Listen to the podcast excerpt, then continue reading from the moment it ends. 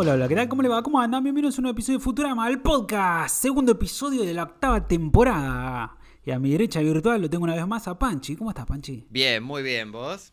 Bien, bien, bien, contento. Contento de que se viene ya pronto el estreno, el arranque de la nueva, nueva, nueva temporada de Futurama. Wow. No puedo creer todavía. Esto, esto como que no termino de caer que, que está pasando esto. Sí, sí, sí. Hoy se me ocurrió un chiste, de hecho. Futurama no fue cancelada. Solo estuvo en criogenia 10 años. Ya estuve en criogenia varias veces, en realidad. Sí, sí, sí. En estado vegetativo te diría, más que criogenia. Vamos a terminar llegando al 3000, sin querer. ¿Y quién te dice? Por ahí los hijos de los hijos de los hijos de David X. Cohen y Mike Groening. Claro, como, como o, o sobrinos, ¿no? Como el profesor, el tatara, tatara, tatara, tatara sobrino Ah, muy bien, muy bien. de, de X Cohen va a sacar Futurama temporada 3000. ¿Cómo se extraña eso de los doblajes latinos? Que Fray le decía sobrinito al profesor. Sí, era lindo eso. Eh. ¿Sabes qué? Eh, No puedo creerlo, estoy como extrañando los Ho Chi Mines. Me pregunto si ahora volverán con, con esta nueva temporada. Habrá que ver, habrá que ver. En los episodios de Comedy Central lo sacaron un poco. Ah, sí, sí, sí. Siento que me escucharon, porque a mí, a mí al principio también me chocó un poco porque ya, ya lo hemos hablado de esto, que es peor, como que no tiene nada que ver con el original ni con ni siquiera con China, Sí, es más sí, sí. vietnamita, pero pero ahora como que les agarré cariño, como ca- ca- cambié de opinión. Totalmente. Cambié de opinión como como las traducciones eh, españolas. Oh, cada episodio lo vas a mencionar, Panchi, por favor. es mi trauma, favor, es mi está. trauma. Soltalo, soltalo. Pero ya hubo un borrón y cuenta nueva con las nuevas temporadas, así que ya está. No, sabes que te quería decir que no, no sé si te pasa, eh, te- un poco eh, te voy a confesar algo, como que quiero y a la vez tengo miedo de los nuevos capítulos. Como que tengo tengo como muchas ganas de verlos, a la vez tengo mucho miedo que sean malos. Yo creo que no hay nada que temer. Porque si son malos, no quita lo que ya hizo. Me gusta, me, me gusta tu manera de pensar. Entonces tenemos al menos cinco temporadas doradas. Sí, voy a ponerme ese mantra antes de ver los capítulos. Como bueno, ya, ya eh, tenemos, tenemos grandes capítulos, ya está. Ya tenemos Vender Dios, las Amazonas, Sí, sí, el de la máquina que va al futuro y no puede ir al pasado. El. Ya tenemos capitulazos, así que estamos bien, estamos Sí, cubiertos. Sí, sí, sí. Así que bueno, 24 de julio del 2023 a las 22 horas Argentina, lo que vamos a hacer va a ser stream en Twitch. Vamos a charlar un poquito, vemos el episodio nuevo y después charlamos a ver qué sensaciones nos dejó, etcétera, etcétera. Si por las dudas se llega a caer, llega a caer el copyright, el ratón Mickey se pone la gorra, nos vamos a nuestro canal de Discord y compartimos pantalla ahí. Pero si no, vamos a hacerlo en Twitch a cara de perro, viejo. Ahí, a ver, a, a- a desafiar el, el destino. El destino, sí, sí, sí. El destino del copyright. Y si no lo vemos todos juntos en la prisión. sí, sí, sí. Con Roberto, Bender y compañía. Con Roberto, sí. en el asilo para robots. Para robots locos. Sí, sí. Bueno, tenemos, hablando de loquitos, el puntaje de los oyentes. Y por supuesto hay un loquito que al episodio pasado le puso un 3000. Siempre.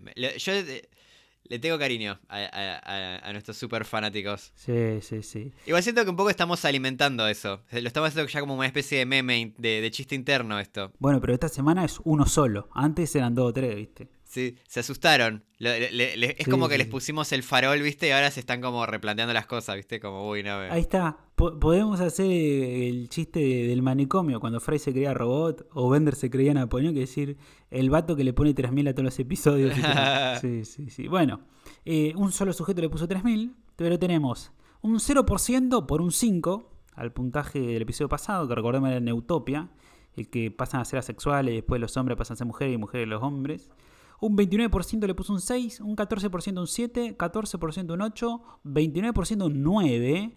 Esta fue Flor, seguro fue Flor. Y un 14% le puso 3000. Bueno, me parece muy bien poder vivir esa realidad paralela, que, que todo- todos los capítulos de Futurama son perfectos. Sí, sí, sí, sí. Esto- Estos no tienen miedo por la nueva temporada, ¿eh? No, no, eso tiene que... No sé qué tiene que pasar para que no les guste ya a este, a este nivel de fanatismo. Tiene, tipo, tiene que aparecer David X. Cohen desnudo corriendo en la calle eh, y ti- tirando pedazos de caca. No, no, no sé qué, qué, Sí, qué- nivel de, de- de- horror tendría que ser para, para que no le pongan un 3000 ya.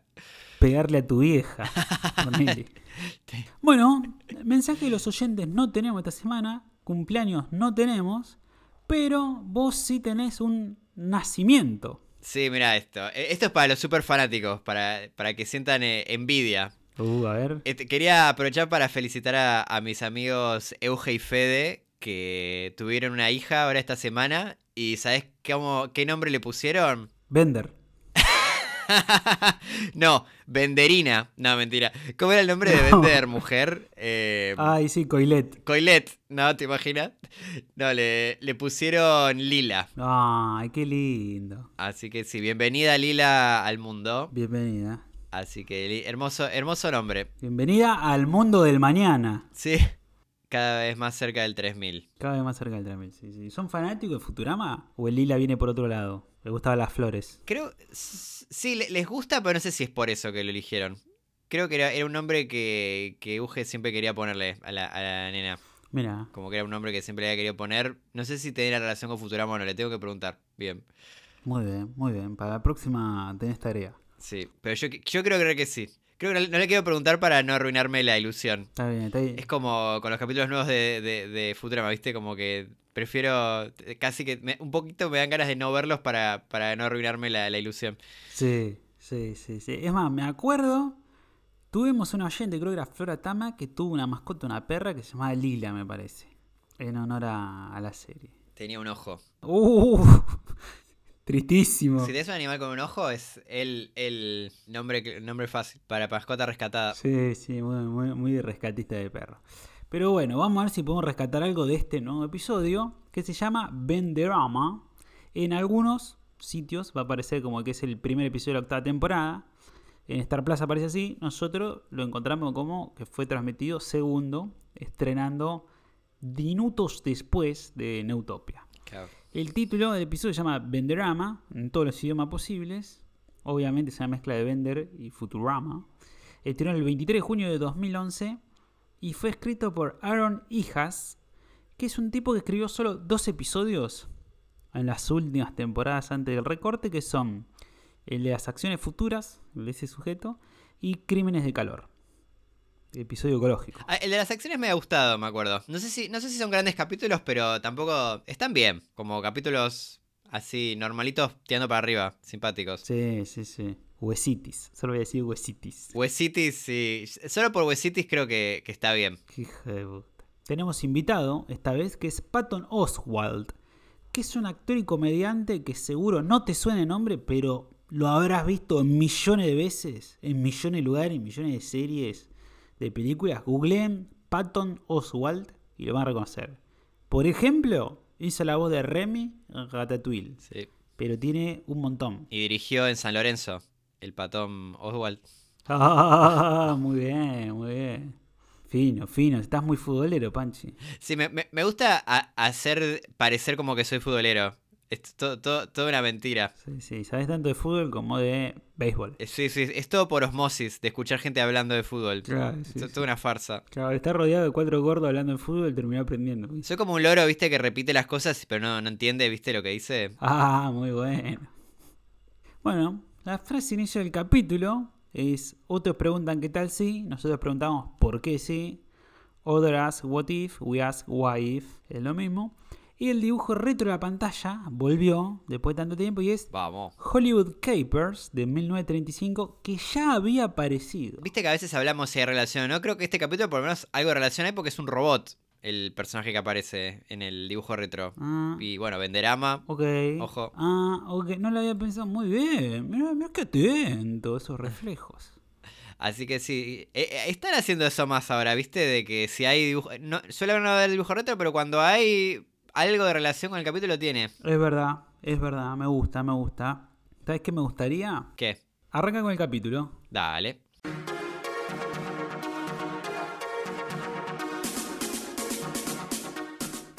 Están todos reunidos en la compañía cuando el profesor llega de la nada con su nuevo invento que puede duplicar objetos, ¿no? Haciendo dos copias más pequeñas de cualquier otro objeto. ¿Por qué? Bueno, porque está más viejo, está más chico, así que necesita más pullovers. Inchequeable. Sí, me, me encanta, lo- lo- es muy invento del profesor eso, es como totalmente absurdo Sí. el- el- la necesidad, pero como que funciona. Dice, estoy más chiquito y tengo más frío, así que necesito dos buzos y que sean más chiquitos. Es como el alcanza cosas, el finger long, ¿viste? Medio porque sí, medio mundano. Sí, sí. Ya, ese arranque me gustó. Se sintió muy Futurama, ¿viste? Eso, como que te, te, te explico este, esta cosa de ciencia ficción medio rara, pero que está pensadísima. Eh, bueno, después lo veremos, pero tiene hasta, viene hasta con ecuación. O sea, nada. Vamos a debatirlo. Sí, todos esos elementos se sintieron muy Futurama para mí. Me gustó. Sí, sí, pero yo, tengo mis excepciones. Ya, ya la vamos a discutir. El profesor lo que hace es duplicar su pullover, o suéter, como le llamen, y le pide a Bender que los doble a estos dos pullovers más chicos, ¿no?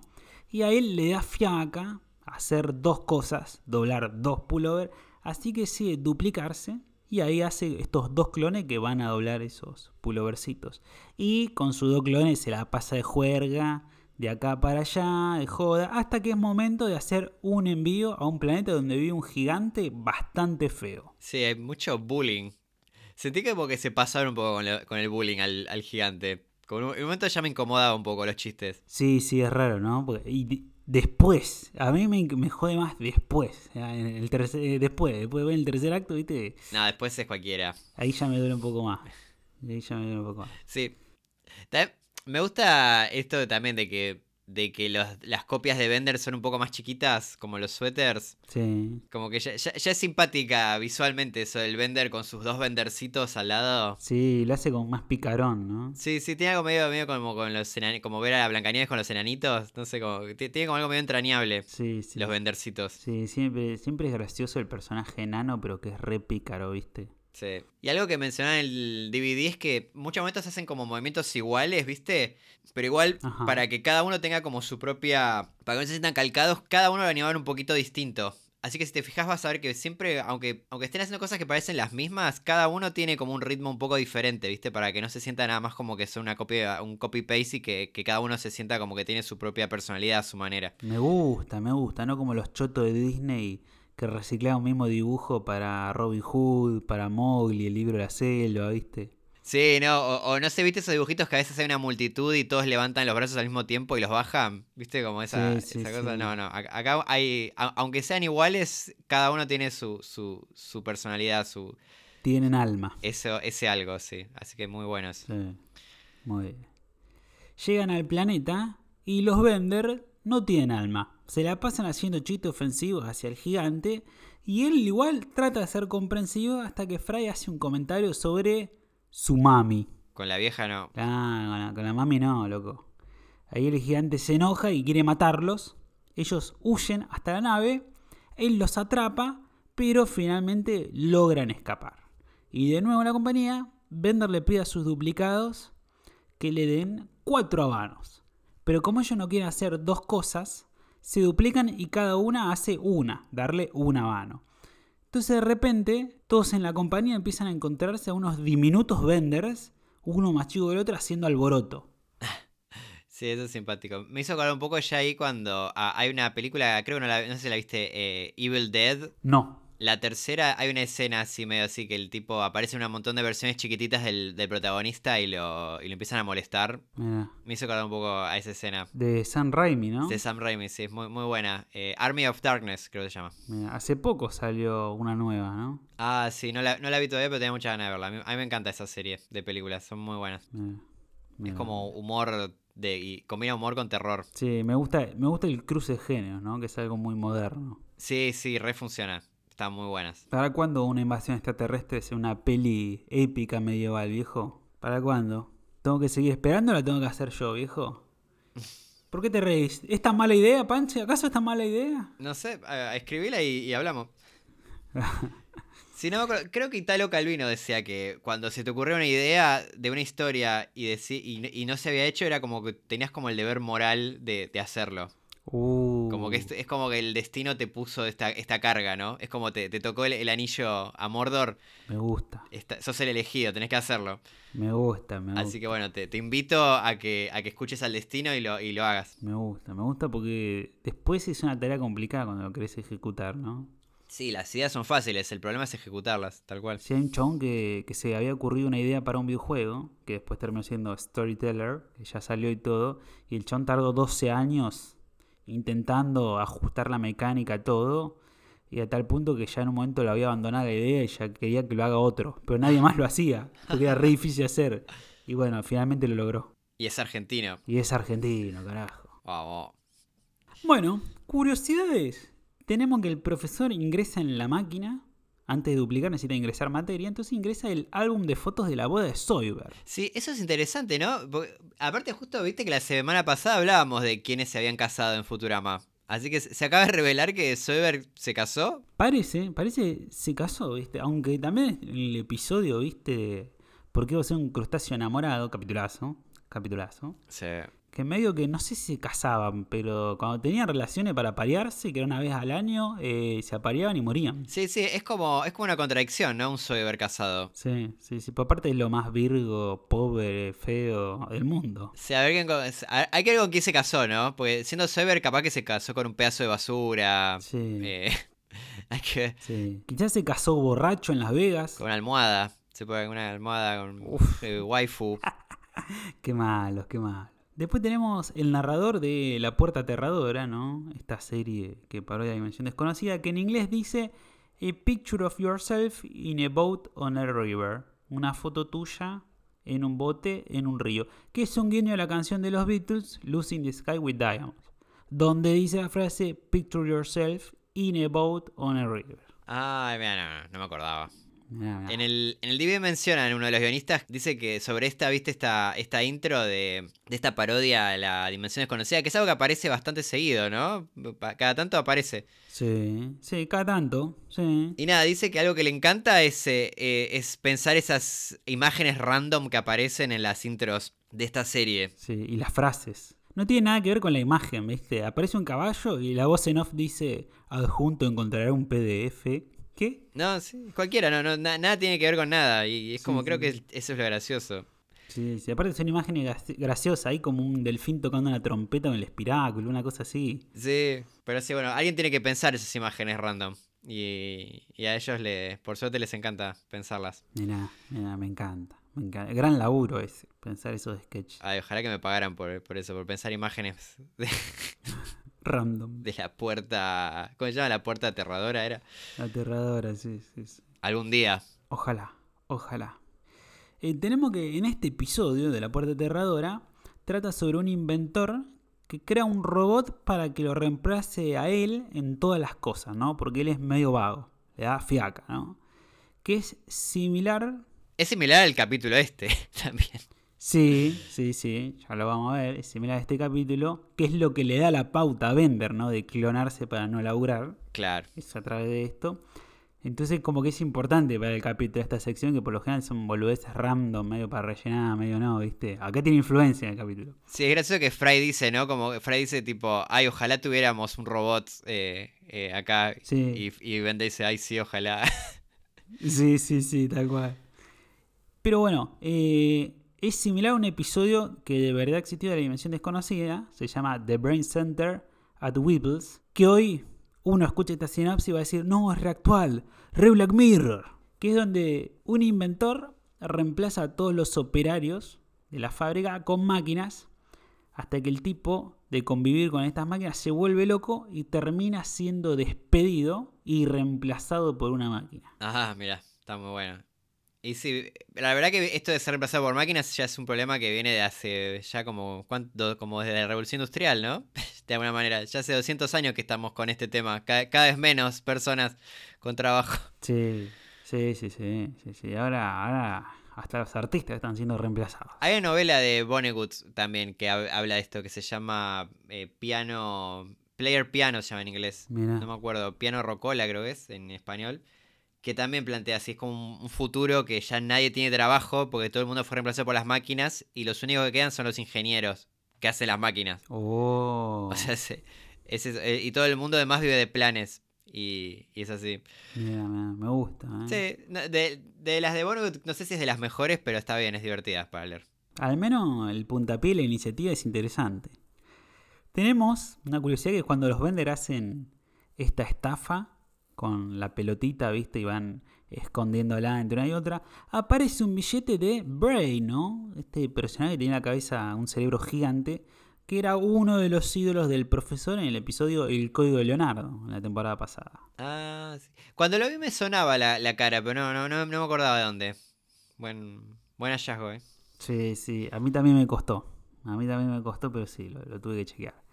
Después tenemos que si se fijan en la cueva donde vive el gigante, el tipo tiene un espejo que está roto, por lo feo que es, ¿no? Oh, no, no, no había casado. Eh, eh, hay un guiñecito. Pobre, le, le hacen bullying hasta eh, visual. Sí, sí, sí, le- los guionistas le hacen bullying. Claro. Después tenemos cuando está en la nave, que intentan huir y el gigante los atrapa. Miran de cerca al gigante y Bender dice que es como ver a Edward James Olmos en un IMAX, ¿no? Recordemos el IMAX, un cine con una pantalla gigante como de 15 metros. Y Edward James Olmos es un actor conocido por hacer el personaje del Teniente Castillo en la serie Miami Vice, División Miami, en la versión latina. Que el actor este es un tipo que tiene muchas marcas en la cara y arrugas desde joven, ¿no? Sí, tiene como mar como pozos de varicela, ¿no? Pareciera como mucha una cara así muy, muy agujereada. Sí. También ese aparece en, eh, en Blade Runner, capaz que lo ubiquen, como uno de los compañeros de, de Harrison Ford, detective. The Car. Sí, Mira, mira, es verdad, mira, no me acordaba. Sí, sí, sí. medio, medio asiático, ¿no? Sí, ¿sabes? Me hace acordar al de El bueno, el malo y el feo que hacía de chino. Sí, sí, sí, sí, tiene un aire. Que, que, que tenía un nombre holandés, tipo Bon no sé cuánto, el chabón. Tiene un aire al, al malo. Sí, sí. Del bueno, el malo y el feo. Es verdad.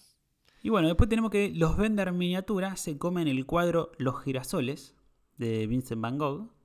Mi abuela tenía una réplica en su casa de ese. Oh, ¿quién no tenía? Y también se comen un sándwich, o en inglés, manwich, de Hermes. Que esto ya es un chiste recurrente, cada vez más común en las nuevas temporadas. De que a Hermes le falta el sándwich. Hay bastante destrucción de obras de arte en este capítulo. Ajá, ¿cómo cuál? Una es este cuadro. Va- es algo que este y va- algo que va a pasar más tarde en, la- en una pelea. Ah, sí, sí, sí, varios cuadros ahí. Sí, Sí, sí, sí, sí, sí. es verdad, es verdad, es verdad. Bueno, retomando el capítulo, están todos enojados con la cantidad de vendors circulante que hay.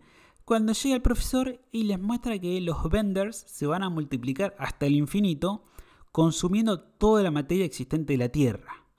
Entonces deciden eliminarlos a todos excepto al original.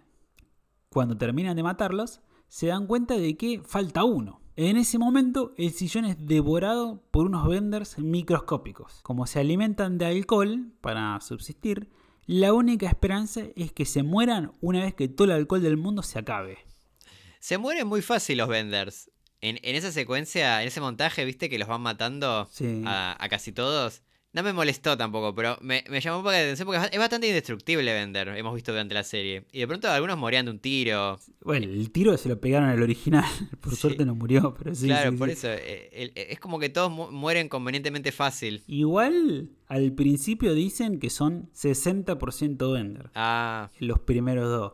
Así que los otros ya, ya no son nada. sí, es verdad eso, que ya son cada vez menos y que son más frágiles. Claro, ahí, ahí tendría sentido. Me, me gusta tu explicación. ¿Serán 40% hierro ahora sí? Ya son 0,00060%. Claro. Bueno, los minivender empiezan a morir hasta que el profesor en la bañadera se da cuenta de algo.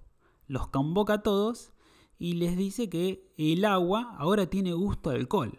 Al parecer, los Bender microscópicos, como se estaban empezando a morir porque se agotó todo el alcohol del planeta, empezaron a alterar las moléculas del agua y en cuestión de horas no habrá más agua en todo el mundo porque fue transformada en alcohol. Está bueno, viste, que está como este eh, guiño a- al capítulo de eh, Yo Compañero. ¿Era el capítulo? I Roommate. A ver, sí, a ver. No, que, que está Bender sin tomar alcohol también y se le, le- se le pone la barba como oxidada, ¿viste? Que la barba naranja esa. Ah, sí, sí. Sí, sí, sí, sí. Desde ese capítulo medio que quedó canon, ¿no? Cuando no recibe alcohol, queda ebrio él por no tener alcohol y se le hace esa barba naranja de óxido. Buenísima. Sí, está lindo, viste, que se ve como los Benders atómicos como que mueven la... ve- ¿Ves cómo, cómo mueven las moléculas? Sí, sí, sí. De curiosidades. Acá traje una histórica, mirá. A ver. Viste que el profesor Farnsworth y Scruffy, cuando están quejándose de todos venden miniatura, parodian el clásico chiste de la mosca en la sopa. Clásico. que le dice hay un vende en mi sopa. ¿Vos conocés el chiste original ese de la mosca en la sopa? No, de hecho no sabía que era, no sabía que era un chiste. Pensé que era como, como un lugar común de las historias. No, sí, sí, sí. Existe, existe en todas las series, siempre en algún momento aparece esto de la mosca y la sopa. Por eso, para mí era más como un lugar común de las historias, no, no, sabía que había un chiste originario de esto de la mosca en la sopa. Pasa que hubo tanta, tanta parodia que ya se perdió el original, ¿no? Pero acá hicimos arqueología del humor, antropología de la comedia y encontramos el chiste original. Hay hasta un disco de los redondos, ¿no? También. Claro, sí, excelente, el mejor, mi favorito. La mosca y la sopa. Bueno, el chiste es así. Mozo, ¿qué hace esta mosca en mi sopa? Nadando de espaldas. Ay, perdón, terminé el chiste. Te, quería hacer como del segundo. te, quería hacer medio chiste de knock knock. No importa, lo, editas vos, lo editas vos y lo, lo pones bien. Bueno, el chiste es así. Mozo, ¿qué hace esta mosca en mi sopa? Nadando de espaldas. Eso era, nadando de espaldas. Malísimo, hermano. Está bien. Bueno, hay que ver de qué año es, ¿no? Porque viste que mientras más viejo los chistes, claro. más lejano está el, humor a nosotros. Por ahí fue una pintura rupestre, ¿viste? Estaban ahí cazando búfalos y había una mosca en una sopa. el Jerry Seinfeld de las cavernas, ¿viste? ¿Viste cuando hay una mosca en tu sopa? bueno, pues tenemos que en un momento menciona que el número total de Bender es 2046 y está bien, ese número es correcto porque viene el cálculo de hacer 2 elevado a la 1 más 2 elevado a la 2 más 2 elevado a la 3 y así, así, así, hasta llegar a 2 elevado a la 10, que serían estas 11 generaciones que nombró el profesor. 2046. Sí. Que en el capítulo, viste, en un momento lo proyectan, la ecuación es, es como más compleja cuando la ves. Como yo no, se entiende nada. Es como un montón de números y letras. Más letras que números. No, no, no se entiende nada. Es más, entré en la wikia de la infoesfera. Sí. Para tratar de chequear a ver qué es y la explicación era rarísima. No, esta es una versión resumida de otra fórmula. Ya está, loco, ya está. De hecho, en el DVD mismo, cuando se muestra esa ecuación, David X. Cohen dice que, es mucho más simple de lo que parece. Y se pone a explicarlo y yo no entendí nada. Como que se me apagó el cerebro. Lo, escuché como dos, tres veces y no entendía.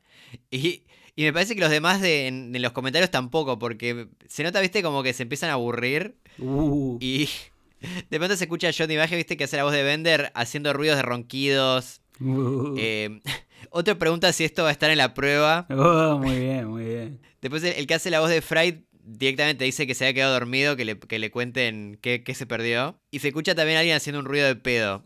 O sea, se, desvirtúa completamente. Son re graciosos igual. Sí, sí, son muy divertidos. Para, para los que no lo hagan eh, eh, y entiendan inglés, eh, son muy graciosos los comentarios del Mira, mira, qué tipazos. Es como el mejor podcast del mundo de Futurama después del nuestro. Por supuesto. El nuestro es mejor porque viene con comentarios del DVD también. Es nuestros comentarios más los de ellos, así que es, como superior. Es un resumen, claro. El de ellos no tiene nuestros comentarios, que supongo que lo hará superior también. Por eso. claro. Es como una ventaja en realidad, ¿no? y el nuestro es bueno, el de yo de caviar. No, yo cuando vi la fórmula dije, bueno, son científicos, supongo que está bien, qué sé yo. Son científicos y es Futurama, ya asumís que va a estar bien. Claro. Más después de la después de la ecuación de Futurama, yo ya veo una ecuación y confío. El teorema. Sí, es el teorema. Después tenemos que intentar matar a todos estos robots, ¿no? Este montaje suena Rock and Roll Pest Control, que en castellano sería el rock del control de plagas, ponele. Sí. De la banda Young Fresh Fellows. Así que tiene sentido esta musiquita. Sí, está bueno, combina bien con, la imagen. Sí, sí, porque además es movidito, más allá del nombre del tema.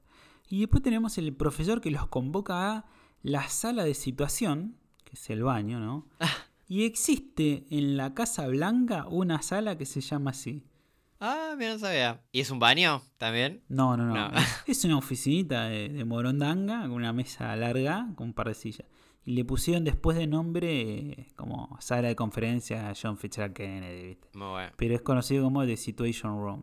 Y me acuerdo también el episodio de Flexo que aparece, que también el profesor como los llamaba a todos a que vayan a la cama con él, ¿viste? Sí, sí. Es como un chiste recurrente que lo llama a una habitación que suena importante y después es, es tipo así, una cosa re, re sencilla, ¿viste? Nada que ver. Sí, sí, sí. Yo nada que ver, pero cuando decís la situa The Situation siempre pienso en, en Jersey Shore, un, un reality show Uf. de hace como más de 10 años, que, que había un- un- uno de los protagonistas, eh, se llamaba, el- el- su apodo era The Situation. De MTV. Y, y nunca terminaba de explicar por qué se llamaba así. Y, y era como que hacía a la, a la mística de The Situation, que no, no se sabía bien por qué se llamaba The Situation. Ay, qué chabón. Y como que no, quedé a, a totalmente el cerebro eh, contaminado con, con ese programa. Era como mi, mi placer culposo del año 2005. Mira Panchi viendo, viendo Jersey Shore. Estaba buenísimo. Que aparte era re quilombero. Jersey Shore era como un gran hermano en Miami, ¿no? Y chetos. No, de, de hecho, ahora que me lo decís, me, me diste acordar que eh, cuando estudiaba mm, Ciencias de la Comunicación en, en la UBA, hice una monografía sobre Jersey Shore.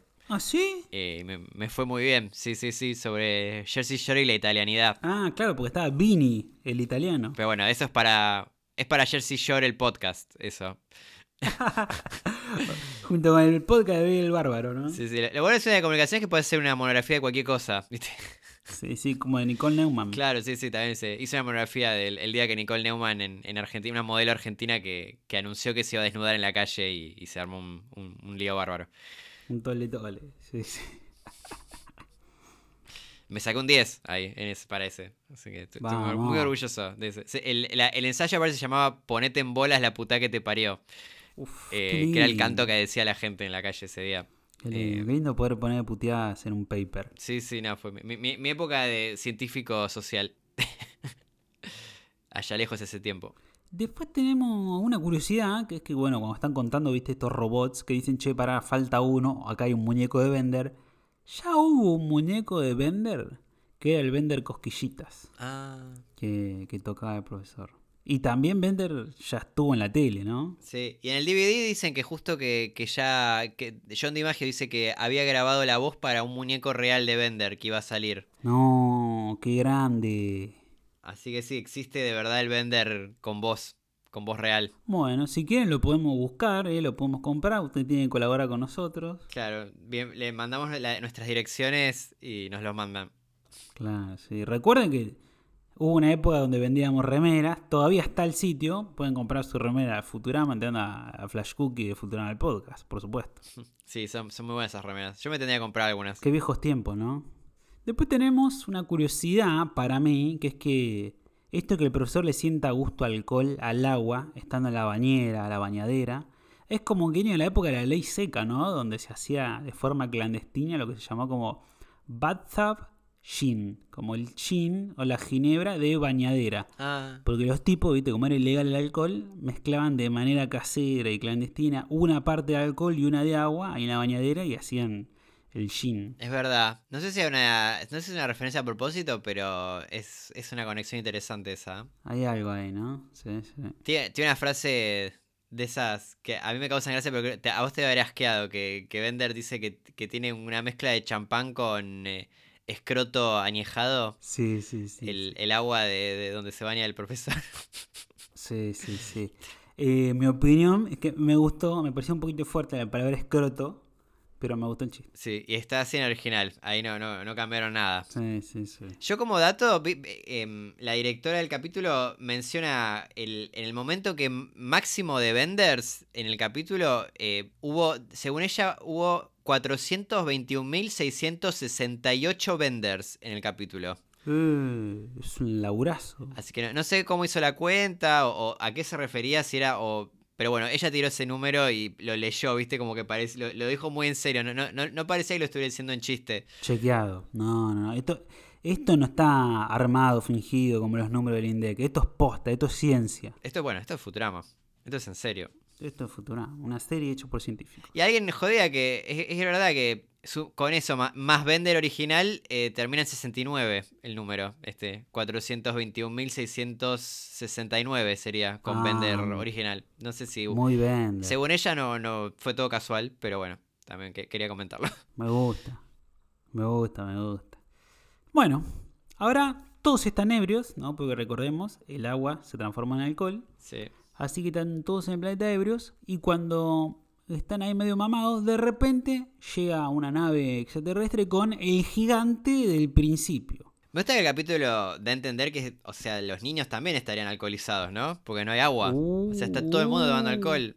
Eh, Picante, sí, sí. Los bebés, todo. todo, todo el mundo alcoholizadísimo. Es, es como un poco... Los animales. Sí, sí, todo, todo. Eh, O sea, Hay una oportunidad ahí para hacer un montón de chistes de animal alcoholizado, gente, todo, ¿no? sí. de- bueno, después te voy a contar que yo creo que debe haber habido algo de eso y se terminó cortando por temas de tiempo. Pero a- ahora un ratito te lo cuento. Ok. Bueno, el gigante este les quiere pedir disculpas, pero medio que todos siguen en la misma de que se dedican a insultarlo, ¿viste? A hacerle jodas, hasta que él se enoja y empieza a destruir la ciudad. Y ahí Fry le pide a Bender que lo detenga, ya que es el único que está sobrio. Y él no quiere hacer nada, entonces Fry le propone como un trato. Le promete que él va a doblar los dos suéteres a cambio de que Bender haga una sola cosa. Salvar el planeta. Sí, lo, lo co- es buenísimo eso. Una sola cosa te pido. Una sola, salvar el planeta. Sí, sí. Nada sí, más ni nada menos. Sí. Y ahí Bender convoca a todas sus réplicas y las convence de colaborar haciendo cada una una millonésima parte. Se juntan todas creando un Bender gigante de tamaño colosal y combaten contra el gigante hasta que en un momento insulta a la madre. Ahí el feo lo derrumba de un golpe, pero los millones de Benders pequeños lo devoran desde su interior, ¿no? Lo hicieron mierda. Sí, creo que fue una de las peores muertes que vi en Futurama, una de las más eh, horripilantes. Sí, Pa- para un personaje que no lo merecía para nada. sí, sí, sí, sí. ¿Sabes a qué me hizo acordar a mí? ¿A qué? a, a Grimes, el enemigo de Homero. Sí. Que es un tipo, pobre tipo, que la verdad eh, todo lo que le pasa no es su culpa y encima termina muriendo. Y medio que acá te deja también ese sabor medio amargo. Es verdad. Pero bueno, en, en Los Simpsons por lo menos el chiste era ese. Acá fue medio, no sé si, Claro. fue medio como, creo que se, se exageraron. Medio porque sí, no, como, che, todos Sí. le están bardeando, pobre tipo. Y encima el chabón le mete la mejor onda. Dice, bueno, sí, yo sé que soy feo, entiendo que hiciste el chiste para liberar la tensión. No, no, y lo siguen volaseando. No, le, le hacen bullying literal. Le, le hacen. ¿cómo se llama eso? Que le- te levantan los calzoncillos. Sí, sí, sí, calzón chino, sí. La verdad, pasé una serie hecha por tantos nerds. eh, sentí como que se zarparon un poco con los chistes de nerd. De, va, ni siquiera no de nerd, de, así como de. Se zarparon con el bullying. Sí, sí, sí, sí, sí. Sí, pobre, pobre el gigante no lo merecía. Rip. Rip gigante feo, que ni siquiera tiene nombre. sí, pobre, ni nom- nombre espejo roto. Sí, sí, sí. Bueno, después de eso, Bender da un discurso para los mini venders, para todos estos millones, como encorajándolos ¿no? a, ponerse a trabajar, a, a solucionar los grandes problemas de la humanidad. Pero estos mini venders deciden irse a un lugar donde no tengan que hacer ni una millonésima parte. Y entonces medio que se van volando el planeta hacia andar a saber dónde, ¿no? Sí, nunca, nunca lo sabremos. Sí, sí, sí, no se resuelve eso, que queda ahí en la nada. Quizás vuelvan, o no. Capaz que ahora, ahora con Julio vuelven. Claro, capaz, capaz. Yo esperaba ahí algo, ¿no? Como, bueno, el único lugar donde no pueden laburar es en el sol. Entonces van hacia el sol y se extinguen, pon él. Sí. Pero no, no, ni eso, no, no, no pensaron en nada. Sí, yo pensé que los iban a matar al final. Me sorprendió que sigan vivos para el final del capítulo. Porque aparte son como una terrible plaga. Porque se van a seguir reproduciendo hasta el infinito. Sí, sí, sí, sí. O sea, si en, si en unos pocos días eh, llenaron, eh, llenaron la Tierra, van a ser una plaga tremenda. Sí, sí, sí, una pandemia, no, no, terrible, terrible. Menos mal que se fue, porque no querían laburar. Los entiendo igual, ¿eh? Sí, sí, estamos con ellos. Sí, sí, sí. Quien pudiera. Bueno, finalmente, de la nada, medio que nadie recuerda nada de lo sucedido porque estaban todos ebrios. Sí, la, la clásica, que decís, no, no, no me acordé, no me acuerdo nada. Claro, picarón. Estaba borracho. ¿Qué hice? Sí, sí, si habrás usado esa excusa, picarón. Entonces nada, están todos ebrios, nadie recuerda nada de lo sucedido, solo encuentran los dos pullovers del principio bien doblados. Y cuando le consultan a Bender, él da una respuesta ambigua. Si ordenó él los suéter o quizás lo hizo un mini Bender y luego sopla y vemos en el humo millones de Benders vivos. Sí, está bueno eso que. O sea, además de los que se están yendo al espacio, ahora hay otros que todavía están en la Tierra. Sí, sí, sí. Tiene algo medio de, no, de final no resuelto, de, de chiste de final no resuelto que tenía también el capítulo anterior, ¿no? Con Scruffy que se queda mujer Ah. al final del capítulo. Para mí acá está resuelto, pero es un final medio antipático, medio irónico, ¿viste? Como al final el mal sigue estando. Sigue, sí, sí, sí, sí. Parece que se resolvió la cosa y, y no. Claro. Y ahí, bueno, está eso que hablábamos del arte, que en un momento en este bullying que le hace Bender al gigante, le pone la, la cara en un, en un museo con, con obras de arte y, y ves que en la, está en la cara del gigante todos estos cuadros famosos que se, se destruyen. Sí, sí, sí. El Museo Guggenheim, El Guggenheim, sí, el tremendo. Guggenheim de Nueva York, en honor al arquitecto Guggenheim. Y bueno, de los DVD yo tengo... eh, comentan la, la idea original de este capítulo cómo era. Ajá. Eh, que era, fue una idea de Matt Groening esto, que tenía en la cabeza hace mucho, dice, hace varios años. Ok. La idea original parece que era que Bender iba a crear una versión más pequeña de sí mismo para darle órdenes, y esa versión más pequeña iba a crear otra versión más pequeña para darle órdenes, y así hasta el infinito. Que es medio lo que, lo- la idea de este capítulo, ¿no? Sí, sí, el corazón. La diferencia es que acá son dos y este iba a ser uno. Y finalmente, todas esas copias de Bender se iban a poner en contra del Bender original.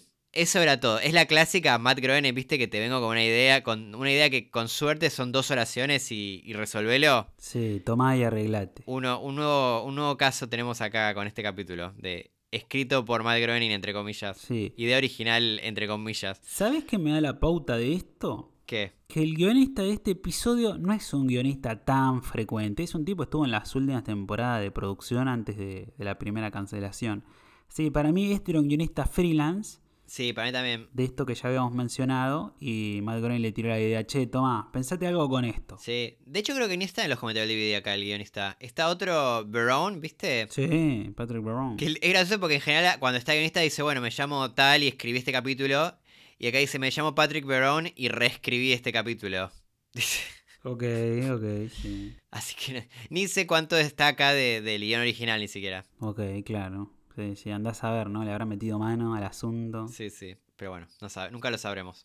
¿Qué más encontraste? Eh, bueno, después esto que te comentaba, que esto que hablamos antes de, de la parte de la. De, de que nos hubiera gustado ver más qué pasa cuando, cuando hay alcohol en todo el mundo, ¿viste? Cuando el agua se transforma en alcohol. Sí. Originalmente sí lo íbamos a ver, porque mm, DX Cohen cuenta que originalmente, además del montaje de ellos matando a los venders, ¿viste? Sí. Iba a haber dos montajes más, iba a ser un capítulo con tres montajes, lo cual es bastante. Mucho laburo, sí, sí, sí. Sí. Y el primero iban a ser varios gags de personas desesperadas de que se terminó el alcohol en el mundo. Ah, ok. Y el segundo montaje iba a ser sobre personas celebrando cuando el agua se convierte en alcohol. El celebrando lo puse yo de, de alcohólico. O sea, po- podía haber otros chistes. Pero, o sea, to- todos chistes de ahora en el, el agua se transformó en alcohol. Sí, sí, sí, está bien. Está, bien, lo entiendo, lo entiendo. Lo habrán sacado por tiempo, estaban buenas, eran buenas ideas. Sí, sí, así que podría andar a saber lo que nos perdimos. Pero no se perdió del todo porque, según ellos, se, se pueden ver en las escenas eliminadas del DVD. Ah, Así bueno. que no, está ahí para ver. Las voy a buscar a ver y las subimos. Dale. Me gustan mucho los chistes de Linda, la periodista, ¿viste? Está con morbo, pero que ella está toda borracha. Ah, sí. El John DiMaggio, el que hace la voz de Bender, dice que es su chiste favorito del capítulo ese. Mira, no sé si llega a mi chiste favorito del capítulo, ya lo sabrán, pero está bastante bien. Cuando, cuando está Morbo hablando y de repente abre en plano y el chaval se quiere matar porque no tiene alcohol. Sí, dice, no, no, puedo enfrentarme a mis hijos así. Sí, Como- sí, sí. Está muy bien. Yo tengo que el duplicador, esta máquina, se llama Vanage Starsky Dupla Shrinker. ¿no? Lo dice ahí clarito. ¿Por qué? Porque existe la paradoja de Banach-Starkey, que consiste en, cortar un objeto en una cantidad de piezas no medible, ¿no? Infinitas casi, y volver a pegar las piezas para hacer dos nuevos objetos del mismo tamaño sin usar ningún material extra, ¿no? Por ejemplo, agarrar una manzana, picarla en pedacitos tan chiquititos que puedes hacer dos manzanitas. Ponele. Ah, está Bueno, y el dupla shrinker, bueno, shrink es de achicar, entonces el doble achicador Claro. sería la, la frase en total. El Banachtarsky doble achicador. Ahí va, ahí va. En este caso, eh, la paradoja es sin usar ningún material adicional. En la serie vemos que le agregan materia, ¿no? Por eso usa el álbum de fotos de Soyber, por eso Bender come las cosas y todos los Bender van comiendo la materia, ¿no? Sí. Para duplicar. Así que ellos agregan materia adicional. Y después tenemos otra inspiración también para este capítulo que es la teoría de la plaga gris, que en inglés tiene un nombre mucho más boludo que es Grey Goo. Ah, sí. Donde goo se refiere a una sustancia viscosa, ¿no? Sin forma. Y es como un hipotético fin del mundo que no involucraría a la nanotecnología molecular, ¿no? Como según esta hipótesis, un conjunto de robots se autorreplican a sí mismos sin control, consumiendo toda la materia viva en la Tierra, ¿no? Materia que emplearían para crear y mantener a más robots, ¿no? Sí, David Kisco menciona eso en el DVD, que, que, está inspirado en eso, pero que les causa gracia que, que acá sea Bender. Sí. Literalmente el que lo hace, ¿no? Un Bender chiquitito. Sí, sí, sí, totalmente, totalmente. A favor, a favor. También me recordó un poco al, al episodio de Origen Mecánico, ¿no? Cuando ve todos estos microscopios. Sí, sí, sí, a mí también. Sí. Sí, tal cual. Sí, ya ahí se ve como una, una evolución robótica así a nivel molecular. Sí, sí, sí, así arranca. ¿Qué más? Después hay algo raro acá que aparece. En un momento se escucha una voz que dice que es del dios robot. Sí. Cuando parece que Bender, que Bender murió y le dice acerca, se escucha una voz que dice acércate a la luz y, y a Bender le da fiaca, ¿viste? Dice, no, no, no quiero caminar. Sí, sí. Camina hacia la luz. Eso, camina hacia la luz. Le dice, no, no tengo ganas. Parece que dice que en el próximo capítulo este personaje va a aparecer, el dios robot. Ok. Así que parece raro, parece como que tenía que verse al revés, ¿no? Como que antes de que aparezca la voz que, que verlo al personaje, pero bueno. De hecho dice que ni siquiera va a ser con el mismo actor. No, qué desastre. Así que to, todo así medio accidental la cosa. Sí, sí, sí. Bueno, yo tengo que en Antología de Interés 1 también habíamos visto a Bender que se volvía gigante y peleaba contra un cyber gigante. Y ahí Fry también se ponía de rodillas gritando ¡No! parodiando a King Kong, como acá. Ah, sí. Y yo, ¿sabes que Viste que el capítulo anterior, la, en el DVD se preguntaban sobre las parejas que se han casado. Sí. En, que las parejas están, que De hecho, me, después me acordaba que nos olvidamos de mencionar a Lur y Dende, que también son una pareja casada. Sí, sí es verdad. Famosa. Eh, bueno, este, este DVD me gusta, es como una nueva sección, parece, porque se, se preguntan otra vez otra cosa, si una pregunta retórica. A ver. La pregunta de este capítulo es: ¿cuántas veces hemos visto a vender gigante en Futurama? Bueno, dos veces. Esta y Antología de Interés. Sí. Pero ellas suman una que dice que para, según ellos, cuando Bender fue Dios, también era gigante. Porque era gigante para la gente que, que vivía con Bender, ¿no? Dentro de Bender. Oh, ok, ok, ok. Va, encima de Bender, no sé cómo decirlo. Lo has, lo has hecho bien, has ganado bien. Sí. ¿Cómo era la frase? Eh, ganaste técnicamente, que es la mejor manera de ganar. ¿Cómo, cómo era? ¿Te acordás esa frase de Futurama?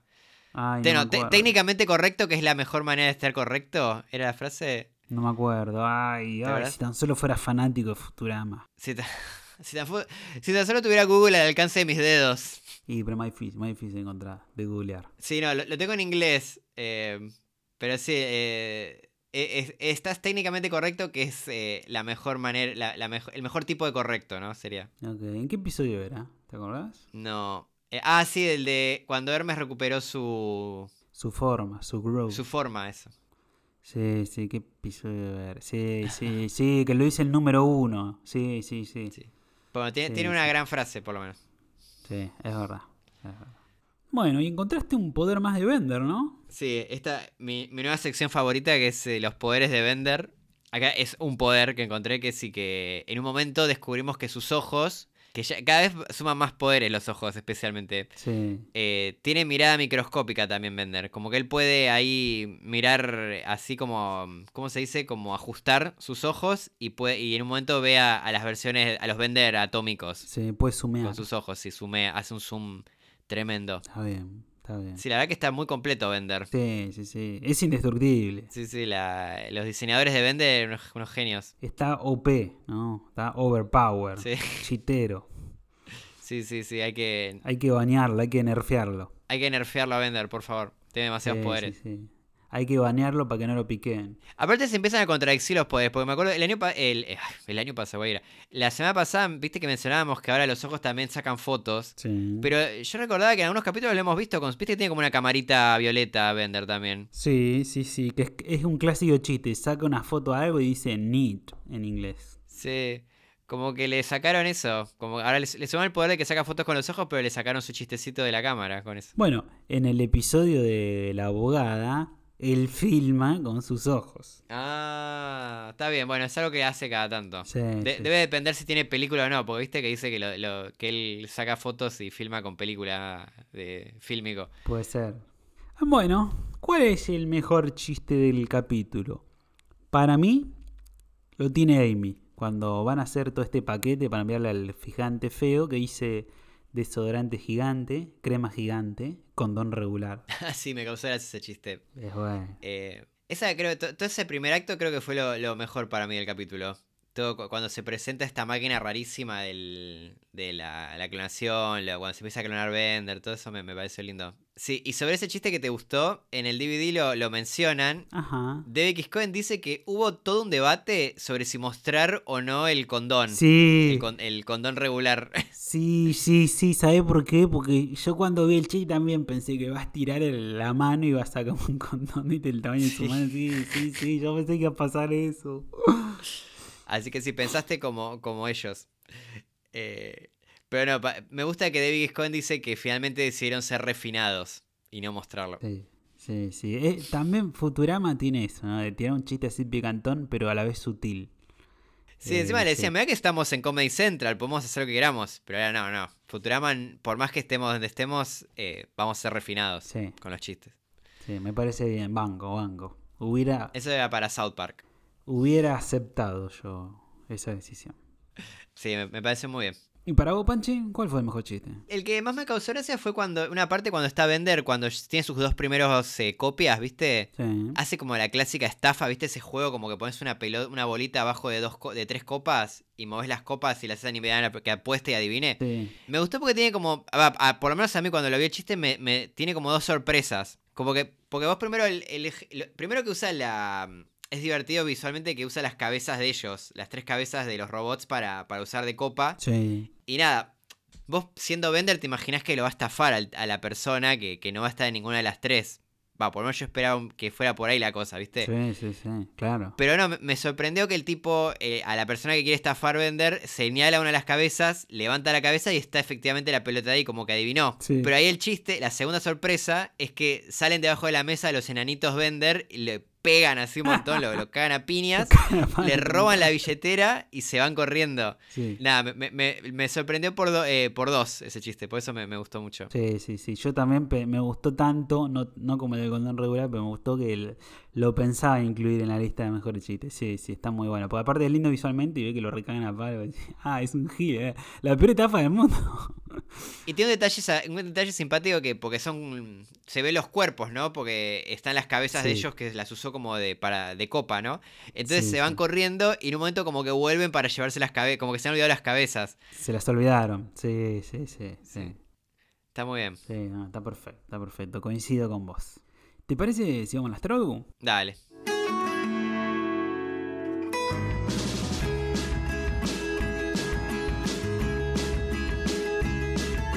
Bueno, arranca si quieres por la primera. Bueno, sí.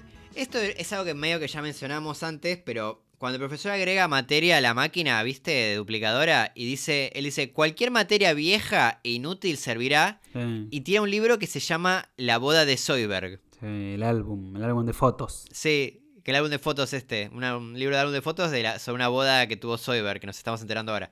Nada, de los españoles no me sorprende porque nunca traducen, pero de los latinos me sorprende un poco que no lo tradujeran, el chiste ese, lo de... Me lo imaginé. Estaba como esperando al locutor que diga la boda de Zoidberg. Sí, sí. O algo, viste, como con ese tono de locutor. Y aquí dice boda de Soyber. Sí.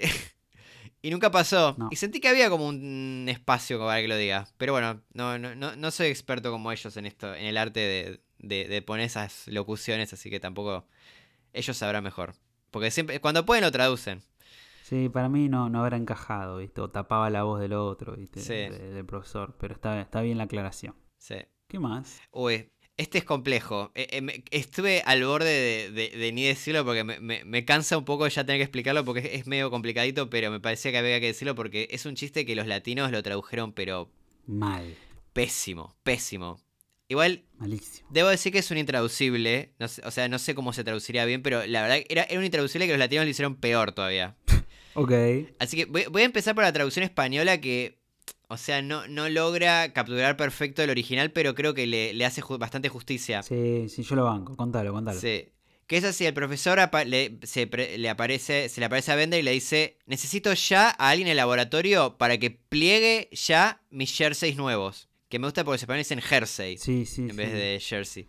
Y Bender dice, ¿ve algún robot en esta habitación que sea un plegador? Y ahí el profesor dice, por suerte he venido preparado con una frase de repuesto. Bender, ¿te importaría doblar mis jerseys nuevos? Jerseys nuevos. Está bien. Y ahí como que bueno, lo convence a Bender porque Bender es un doblador. Sí, sí, sí. Acá eh, lo que está sucediendo, hay un juego de palabras intraducible con pliegue y doblar. Porque en el original él dice, él usa la palabra fold, eh, que es la palabra que se usa para así para doblar la ropa. Y Bender responde, viste que bend, eh, Bender viene de bend, que también es doblar. Sí, como torcer. Torcer, claro. Entonces Bender lo que dice, la respuesta de Bender cuando dice, ve a un robot en esta habitación, dice, ve a un robot en esta habitación que se llame folder. Claro. Por ahí, por este verbo. Plegador, claro, sí, va por ahí. Claro. Y entonces ahí el profesor retruca, ah, bueno, no te preocupes, tengo una frase repuesto y pregunta si hay alguien acá, si lo puede ayudar a bend, que también es un sinónimo, fold y bend son sinónimos, Sí, que lo sí. ayude a doblar bend eh, los jerseys, como dice ese español. Claro, ahí va. Y entonces ahí como que lo, lo, lo desarticula a Bender, porque ahí sí, no, Claro. no tiene nada, no, no, no puede retrucar nada. Nosotros, los que escuchamos la versión latino y no la española en inglés, eh, nos encontramos con que en esta escena las dos veces que habla el profesor le usa el verbo doblar, ¿no? Doblar la ropa. Y Bender le contesta, ¿ve a alguien en esta habitación llamado doblador? Y sí, obvio, Bender Doblador Rodríguez, o vos, boludo. Claro, yo estaba como agarrándome la cabeza cuando veía eso, como digo, no, pero no tiene sentido. Claro, no- no- Yo esperaba el chiste que Bender diga, ¿acaso ve a alguien acá llamado doblador? ¡Oh! sí. ¿Viste? Como algo así. Como que le cueste caer. Malísimo, punto contra. Yo sentía eso, como que podía- tendrían que haber ido por otro lado porque era un chiste intraducible, ¿no? Esto de fold y bend, como que no. No, no, no funciona porque el- viene, viene también juega con el nombre de Bender, ¿no? Pero hubiera Sí. estado bueno que vayan con algo de esto de ¿acaso hay un doblador acá? Sí, vos sos un Bender doblador Rodríguez. Sí, O sí, sea, sí. sí. Eh, la verdad que nada, pésimo, pésimo. Porque sí, sí, no, no, no- ¿Vos lo ves el diálogo? No, no, no se entiende nada. No, no, no, no tiene sentido. No tiene, eh, es, son esos errores por los que nace este podcast, loco. Que veíamos una escena y no la entendíamos y decíamos, che, acá hay algo raro. Acá es donde los traductores metieron la pata. Sí. Te lo puedo leer el diálogo latino porque es increíble. ¿eh? No se entiende nada. Dice, necesito a alguien en el laboratorio inmediato para que doble mis nuevos suéteres. Y Bender dice, perdón, ¿ve a alguien en esta habitación llamado doblador? Sí, lo estamos viendo. Doblador Rodríguez, pero bueno, olvídate de eso. Y le dice, y el profesor dice, por fortuna, vine preparado con una frase de respaldo. Bender, ¿te importaría doblar mis nuevos suéteres? Nada, dijo lo mismo, el mismo verbo, todo, cualquiera. No, rarísimo. No, una, rarísimo. una re poronga, la verdad, re caliente. No, malísimo, malísimo. Punto contra, loco. Sí, vea, vea, porque en general no ponemos punto en contra para los intraducibles, pero acá la verdad que se, se esmeraron por hacerlo mal. Pero acá la cagaron, porque incluso si usaban un verbo que no era plegar, sino que era acomodar, ¿acaso ves a alguien acomodador? Sería aún más fiel o aún mejor que esta poronga que hicieron. Sí, no, no. No, estuvo muy mal. Sí, sí, No sí. se entiende. Eh, aparte es un chiste largo, ¿viste? Como que Sí, estás eh, un minuto y medio eh, como rascándote la cabeza, como sin entender de qué están hablando. Sí, sí, son tres frases, pero bueno. Después tenemos otro chiste acá nos llamó la atención, que es cuando los minivenders se ponen a bardear en la cueva, cuando ven al gigante, que uno le dice, eres tan feo que rompiste el Daily Mirror. Es un periódico. Sí. Bueno, acá el chiste se explica solo, ¿no? El Daily Mirror es un periódico muy conocido, seguro lo habrán leído alguna vez. Sí, que es eh, el espejo diario. Claro. De ahí viene el chiste, ¿no? Rompiste tu cara es tan fea que rompió al, al espejo. Claro. En España lo tradujeron como eres tan feo que ni los espejos te hacen justicia. Y mira que eres feo. Entonces acá como metieron otro chiste. Acá le inventaron un chiste, pero también jugando con los espejos, ¿no? Que por ahí no hacía falta, pero lo hicieron bien los españoles. Sí, bien. Que es como que el chabón es tan feo que hasta el espejo no le hace justicia. Lo hace un poquito más lindo el reflejo del espejo lo feo que es. Está buena, me, me gusta. Me gusta, Sí, porque la verdad que era, era intraducible el Daily Mirror. Sí, me llamó la atención igual para destacar es que los latinos estén hablando en inglés en este chiste. Sí, sí, ya estamos, estamos en un mundo, ya que los latinos somos todos bilingües, ¿no? Cada, cada vez más bilingües. La aldea global, mirá, ya, ya estamos en 2011. Sí, sí, ya, ya es otro mundo. Sí, yo noto eso, viste que los latinos cada vez, antes en, en las primeras temporadas se preocupaban más por, por, viste, cuando hay alguna referencia a, a algún actor o algo, viste, como que lo, lo cambiaban, algo que más local. Y ahora ya no lo hacen más eso, viste, como que yo siento que ya empiezan a asumir que el chiste, lo, si no lo entendiste, lo puedes googlear en un minuto. Sí, sí. Como que ya es una nueva época. O que ya estamos más o menos en una misma sintonía, algo nos entendemos, me parece. Sí, hay, hay un chiste con las Kardashian, boludo. Sí, sí, hay un chiste con las Kardashian que los españoles lo sacaron, creo. Que lo reemplazaron por los nuevos ricos. Está bien. Que a la vez estaba bien, por eso no lo trajimos. Tratamos de traer nada más lo importante. Pero sí, sí, ya llegó las Kardashian, Google, YouTube, todo. Sí. Lo loco es que más de 10 años después, eh, al momento que grabamos este podcast, siguen siendo relevantes dentro de todas las Kardashian. Sí, Yo siento que los españoles dijeron, no, esto no, es una moda pasajera y, y sí. y sigue, y sigue. Pasa que igual eran los primeros años de ese programa y acá todavía no había llegado eso. Acá las Kardashian llegó tipo 2016, creo. Entre Jersey Show y las Kardashian me encantan nuestros conocimientos de, Sí, de sí, sí. reality show, de televisión basura. Nos volvimos MTV tan rápidamente y no me di cuenta. Sí, MTV, el podcast. Así que bueno. Después tenemos otro, que era este chiste cuando el gerente atrapa la nave, que Bender dice es como ver a Edward James Olmos en un IMAX. Que los españoles decidieron matar este chiste y reemplazarlo por otro similar. En vez de nombrar a IMAX y en vez de nombrar a Edward James Olmos, busca una variante que es es como ver una cara picada de viruela en una super pantalla. O sea, ese mismo chiste, básicamente, le quitó la referencia tanto a IMAX como a este actor. Le quitó la gracia también un poco ya.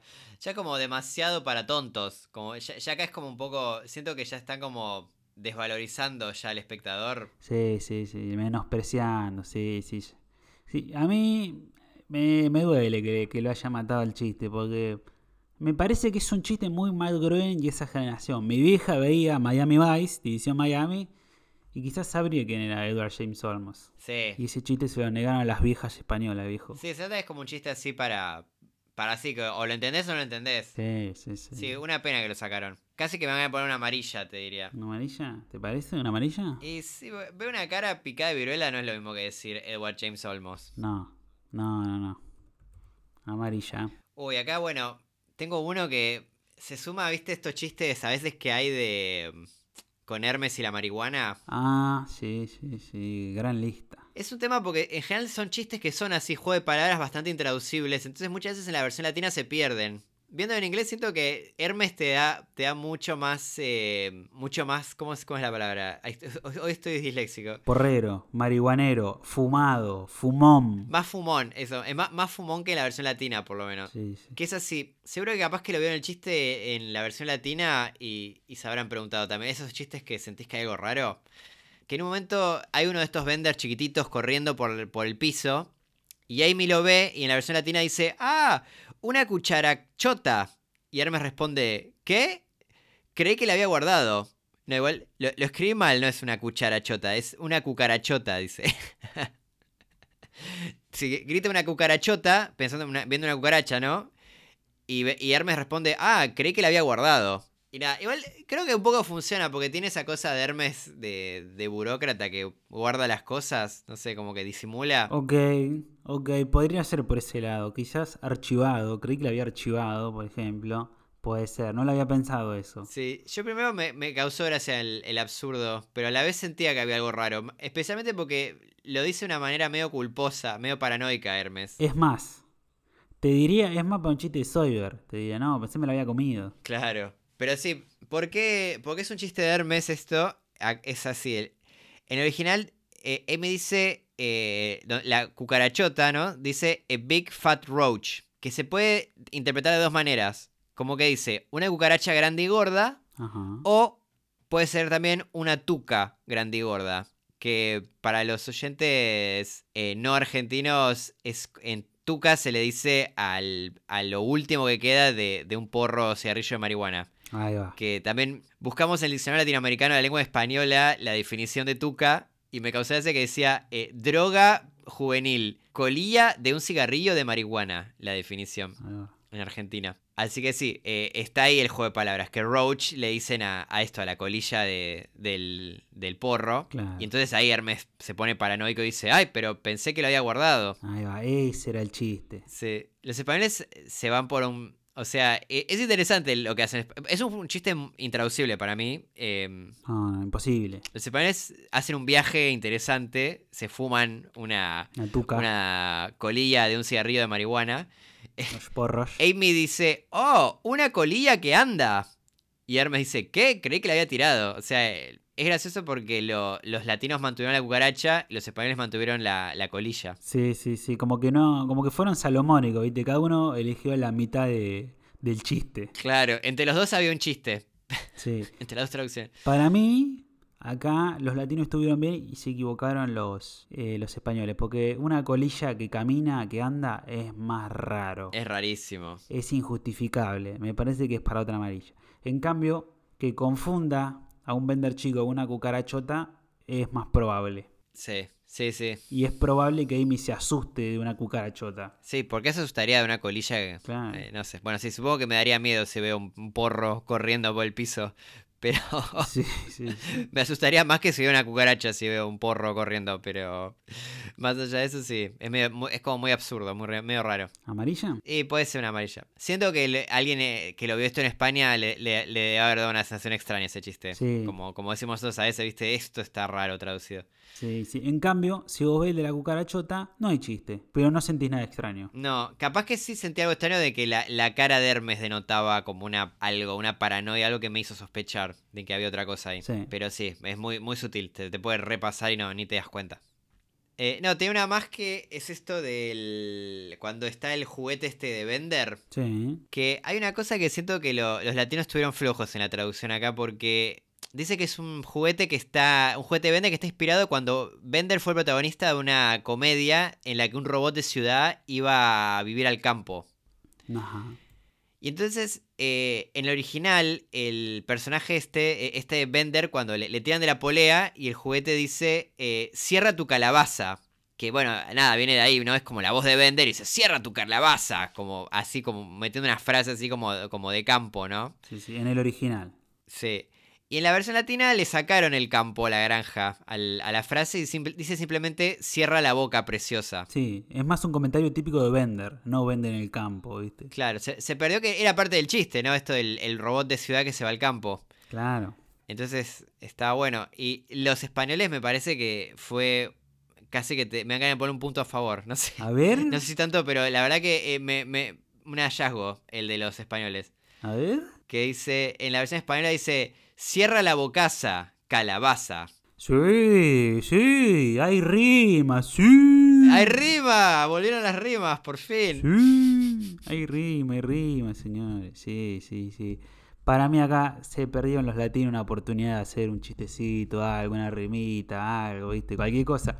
Para mí hasta le podrían haber puesto acento del campo a vender. Sí, sí, sí. ¿Cómo es el, el acento así de Cletus? Claro, sí, sí, sí. Que nosotros investigamos y descubrimos que es un acento que no existe. Sí. Para eso pueden ver el episodio de La Sirena, ¿no? Viaje al sureste, donde lo hablamos largo y tendido. A mí me gustaba el absurdo de, de esto de cierra tu calabaza. Me imagino, cierra tu maldita calabaza. Como cualquiera, como que tiene sentido. Sí, sí, sí. Mete una palabra así de, de, de- una, una hortaliza porque sí. Sí, sí, sí. Sí, una, una oportunidad perdida. También eh, era una palabra como para un juego de palabras en inglés. Pumpkin, ¿no? Sí. Como algo con pimp. Puede ser, no sé. eh, Skin. Había, había, había mucho chiste. Amarilla para el latino, ¿te parece? Dale, me parece bien. Y llegamos a la última. A la última traducción. Cortita y al pie, ¿no? Sí. Pero otra vez, eh, me parece que eh, la versión latina recibimos una, una versión inferior de un chiste acá. Sí. sí, Va, en sí. realidad se perdió el chiste, porque tampoco es que era un gran chiste, ¿eh? Pero bueno, en la, en la versión latina, cuando están todos los vendors microscópicos, ¿viste? Cuando ya se, se desmadró todo, el profesor dice, hemos abierto la caja de Pandora. Ok. Pero en la versión original y en la española también, o sea, ni que como siempre estas cosas las traducen, eh, el profesor dice, hemos abierto la bragueta de Pandora. Oh, muy bueno. ¿Por qué? ¿Por qué? Va, para los que no lo saben, bragueta es cremallera, cierre, cierre relámpago, ¿no? Sí, es, es un poco, es una, una versión del mito más soez. Sí, sí, que, sí. la, que la que tenemos nosotros. Aparte, esos chistes me encantan porque es como casi que en el futuro es, es hasta posible que la que la ya el mito se perdió tanto, la, el, el- se cambió tanto que ya pasó de, ca- de caja a, a, a bragueta, ¿viste? Como que eso también me, me causa gracia. Sí, totalmente, totalmente. Eh, me gusta, me gusta. Sí, una lástima, una lástima. No les costaba nada. Sí. Casi que es para otra amarilla, pero no sé. Tampoco, tampoco era un gran chiste, ¿viste? Sí, Pero bueno, es como, como que es una simpatía, no sé. sí, me pasa lo mismo con... Creo, creo que una amarilla por los dos chistes está bien, me parece. ¿No? ¿Le hacemos un precio? Dale, hagamos eso. Y tengo frase española, esta vez por duplicado. A ver. Oh. Suenan las castañas. ¿Qué significa peineta? Eh, ¿No es un peine? No, creo que no. Uf. No, es lo que se me ocurre. Eh, contexto. Un poco de contexto. A ver, la frase es, parece que le está haciendo una peineta. Eh, no. ¿Una paja? No. Ah, No, eh, eh, eh. A, ver, a ver si te imaginas en qué escena puede ser esta frase. Está Scruffy, hay sopa. ¿Un engaño? No, no, no. Gesto de significado obsceno y ofensivo que se hace levantando el brazo con el dedo corazón extendido y la palma de la mano hacia adentro. El gesto de fuck you. Ah. El fuck you. Que te acordás, hace millones de episodios habíamos, habíamos encontrado que se llamaba IGA con H. Sí.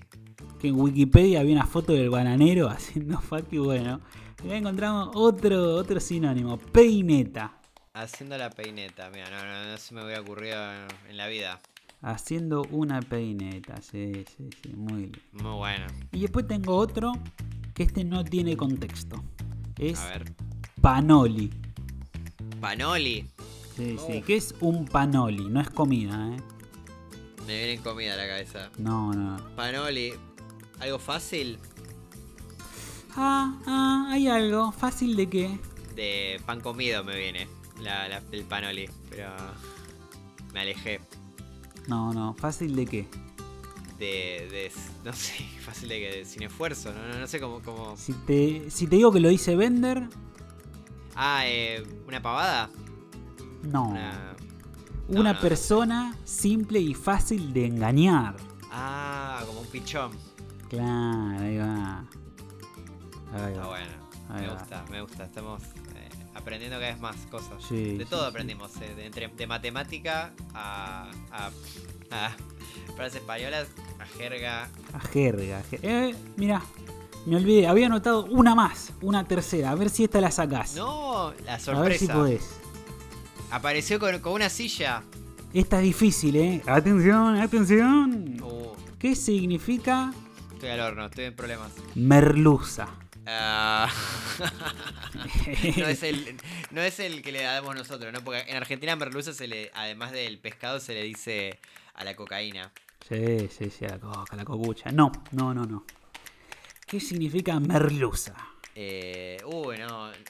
Contexto, por favor, contexto. Nunca, nunca necesité tanto contexto como ahora. Ding, ding, ding. Botón de contexto. Caray, menuda merluza, profesor. ¿Qué ha pasado? Uf. Eh, no, me- no me ayuda mucho este contexto. Tengo- eh, ¿puedo- ¿Puedo hacerme la llamada? Estoy como en quien quiere ser millonario. ¿no? Dale. Eh, no, no sé. Eh, menuda merluza. eh, no, no sé. es en la, la escena final del episodio ya. Caray, menuda merluza, profesor. ¿Qué ha pasado? que, que de- ay no sé de, de algo de, de, de menuda imagen de, de menudo desastre No, ¿Problema? lo siento, perdiste. Oh, Perdiste. Embriaguez borrachera. no bueno mira nosotros lo tenemos con droga y ellos lo tienen con con borrachera Sí, sí, sí. hay La, algo ahí una relación la de ellos es menos grave que la nuestra. estamos hermanados en la merluza Sí, sí, sí. Mar de merluza.